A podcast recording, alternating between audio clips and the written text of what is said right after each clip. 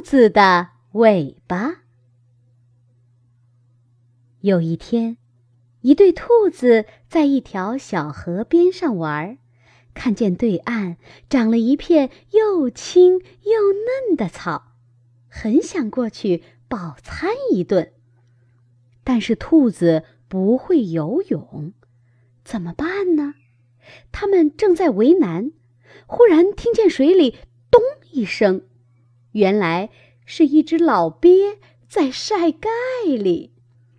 兔子眼珠一转，有了主意，就探头问老鳖：“鳖大妈，鳖大妈，听说你的儿女很多，你们是一个大家族，对吗？”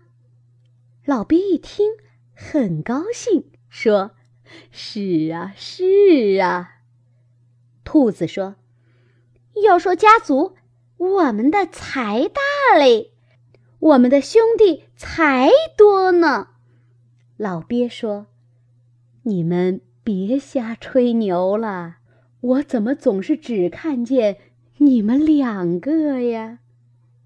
兔子说：“他们都在家里，你没看见。”你不信，咱两家比比看，看谁家人多。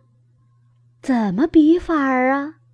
今天先数你的儿女，明天再数我们的弟兄。老鳖说：“好吧，怎么数法儿啊？”兔子说：“你把你的儿女们都叫来，从河这边排到河那边。”两个两个排成一行，浮在水面上。我们从这边数过去，有一对，算一对。好，老鳖就把自己的儿女都叫了来，整整齐齐排成两行，都伸着脖子浮在水面上。兔子开始数啦。他们俩一起从鳖身上跳着过去，一边跳，一边数：一对，两对，三对。数着数着，就快到对岸了。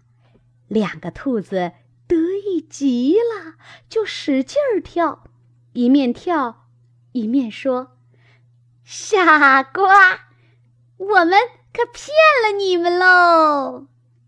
不料，他们得意的太早了，这一跳是跳上去了，一对尾巴却还拖在后面，给岸边的一对鳖咬住了。两个兔子用力一挣，尾巴就被鳖咬断了一截。